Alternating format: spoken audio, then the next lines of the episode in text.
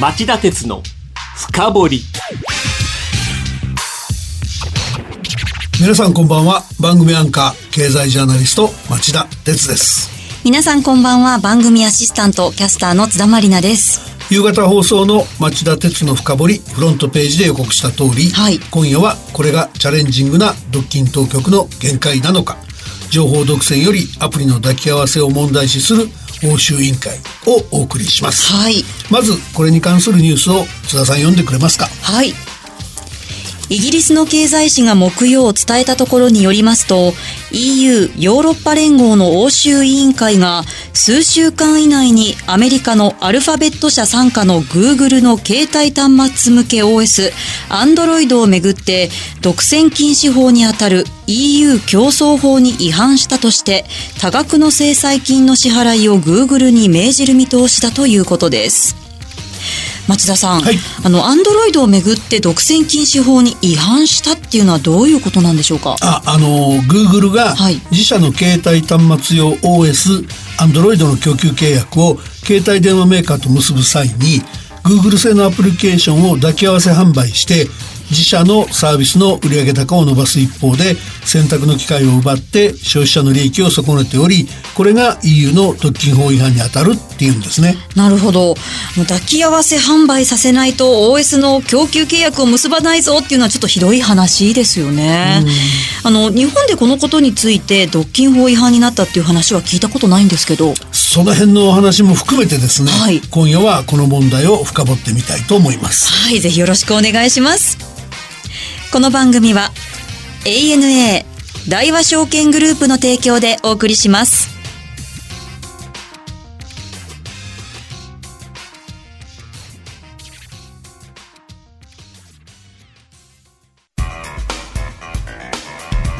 今日の深掘り松田さん、まずは今回取り上げる件についてもう少し詳しく教えていただけますか？はい、あの、もともとこの件については、欧州委員会が調査を始めたのは2015年のことなんですね。はいで、2016年にはスマホ向け OS で圧倒的なシェアを占める Android と自社製アプリを抱き合わせでメーカーなどに提供する Google の戦略が他社のアプリを締め出していて競争を損ねており競争法違反の疑いがあるというふうに警告してたんですね。はい。で、EU の独禁法は違反企業に対して最大で世界売上高の10%に相当する制裁金の支払いを命じることができますので、今回の Google の制裁金は最大110億ドル、およそ1兆2000億円に達する可能性があります。そうなんですね。欧州委員会は去年の6月にですね、えー Google がショッピングサービスで自社を優遇するなどの反競争的行為を行ったとして、およそ24億ユーロ、日本円にしておよそ、えー3100億円の制裁金を課したことがあり、今回はそれに次ぐ2度目の大きな処分であり、制裁金も初回に匹敵する規模になるだろうというのが大方の見方ですね。うんあの、この問題すぐに決着はつきますかね？どうでしょう？あの、欧州委員会の命令を不服として、はい Google が提訴する可能性っていうのも残ってますので、ええ先行きは混沌としてるって考えた方がいいんじゃないですかね。はあ。あの、この手の抱き合わせ販売がこれまで問題になったことってあったんですか？ありますね。あの、こうした抱き合わせ販売が独禁法上で大きな注目を集めるのは、アメリカのマイクロソフト社が PC の OS Windows に Internet Explorer というインターネット閲覧ソフトを抱き合わせ販売して、ライバルネットスケープを不当に排除し、消費者の権利を損ねた。とアメリカの司法省が1990年代後半に訴追して以来のことですね。はいまあ、当時私アメリカにいて一生懸命これ取材したんですけどね、法廷に通ってね。はいで、まあ、その意味では、欧州委員会は今回、1990年代型のやや古典的な独禁法違反事件を扱ってるとの見方も成り立つかもしれませんね。うんその欧州委員会は独占禁止に関してどういう立場を取っている組織なんでしょう？あの、欧州委員会はアメリカの司法省や連邦取引委員会と違って政治との距離が遠いんですね。はい。で、アメリカの独禁当局はブッシュジュニア政権以降、その政治的に力をそがれちゃった部分が大きいんですけど、人事とかでね。はいで、欧州委員会そういうことは全然ないので、今なお独禁法違反事件の扱いに、まあ、世界で最も積極的な独禁当局って言っていいんじゃないですかね。なるほど。あと先ほど松田さんは今回1990年代型のやや古典的な独禁法違反事件っていうふうにおっしゃいましたけど、これはどんな意味なんでしょうか？あの、独禁法も時代時代で変わるべきなんですけど、はい。その意味ではちょっとまず今の時代背景を押さえておくとですね、はい。あの、石炭蒸気機関が登場した第一次産業革命、はい。で、石油が伸びてきた第二次産業革命、はい。それから高度経済成長の推進力になった情報化のあった第三次産業革命、はい。これらに続いて今は第四次産業革命の時代だって言われてますよね。はい。で、第四次産業革命の推進力としては IoT、インターネットオブシングス、まああらゆるものがインターネットに接続される世界とか、ビッグデータ、大量、多種多様、高頻度といった特徴を持つデータ、あるいは AI 人工知能、ロボット、センサー、知能制御系、駆動系の3つの要素技術を有する知能化した機械システムなんかが、その推進力として注目されてますよね。そうですね。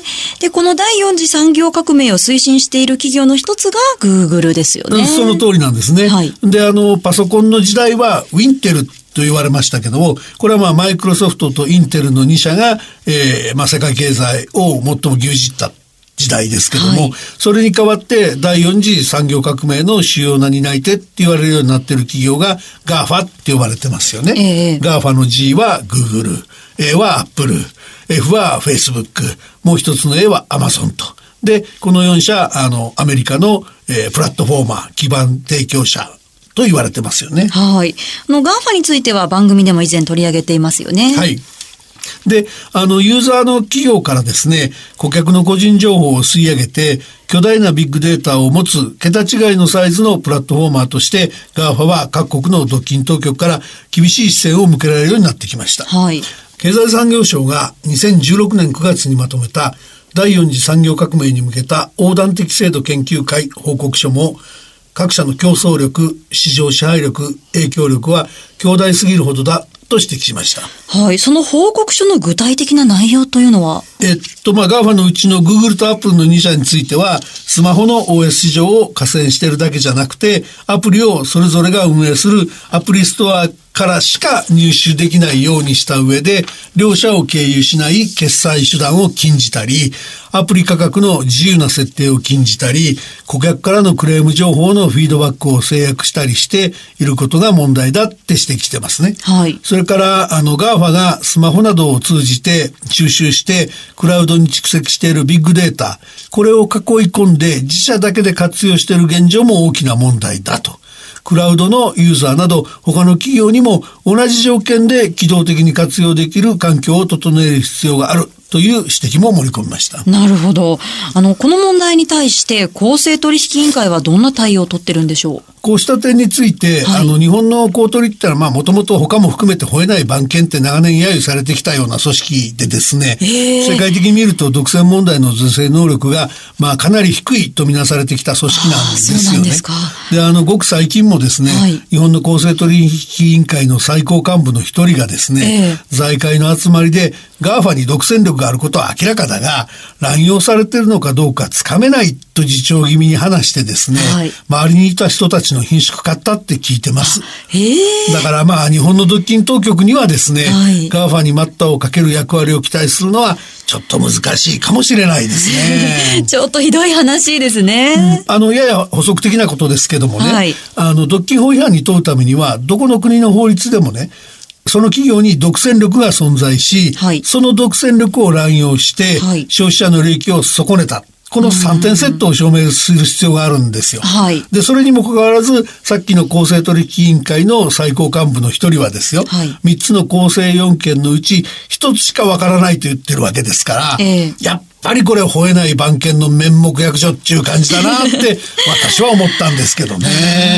でも日本と違って欧米は黙ってないんですよね。そうですね。あの、欧米の独禁当局は今後急ピッチで GAFA に対する警戒監視を強めるだろうと思います。はい。特にスマホや検索機能、SNS、ネット通販を通じて情報を収集分析し、顧客の属性や思考に応じた内容の広告を提供することで、GAFA の収益の大黒柱となっている広告ビジネスは、第4次産業革命の大きな原動力でもありますから、はい独禁当局にとっては見逃すことのできない大きなポイントになるんじゃないかと思います。中でも欧州委員会は強気に出てきてるわけですよね。欧州委員会はすでに Android のアプリと抱き合わせ商法に続くターゲットを Google のネット広告アドセンスに定めていて、えー競争法違反の疑いがあるとして本格調査に入ってます。以前番組で Facebook 社の問題も取り上げてますよね。えっと、こちらはね、個人から情報を収集する方法や、その管理の問題、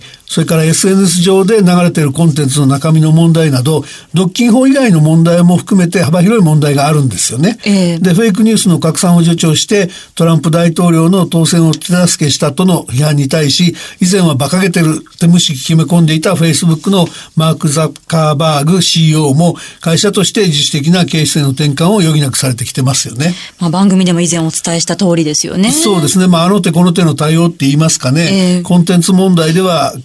今年1月に報道機関に独自の格付けをして、格付けの高い機関のニュースの掲載を優先する方針を表明したり、はいあの、広告の問題では詐欺的行為が多いとされる仮想通貨を使った資金調達、ICO ですね。はいの広告については内容が違法か合法かを問わず、全面的な掲載禁止措置をかけるような事態にも至ってます。まあはい、会社として防戦に躍起だって言えると思いますね。はい。それでも膨大な個人情報の流出事件とか、はいデータの不正使用事件を引き起こしましたから、はいえーアメリカの議会や FTC、連邦取引委員会は、これまでの自由放任主義を転換して、欧州委員会と同様に Facebook を厳しく監視する体制に切り替わりつつあるんだと思いますね。まあ、独占禁止に関して欧米当局はこれからますます厳しい態度を取っていくんでしょうね。うんだからまあ、独禁法違反をめぐる欧米の独禁当局と GAFA の戦いが激化するのは確実で、目の離せない時代がすぐそこに迫ってるってことじゃないですかね。はい、わかりました。以上、今日の深掘りでした。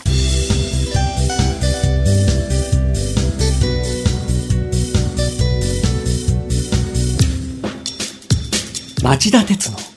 深掘り今夜はこれがチャレンジングな独禁当局の限界なのか情報独占よりアプリの抱き合わせを問題視する欧州委員会と題してお送りしました。番組をお聞きのあなた、来週も徹底的に深掘ります。それではまた来週です。さようなら。この番組は ANA 大和証券グループの提供でお送りしました。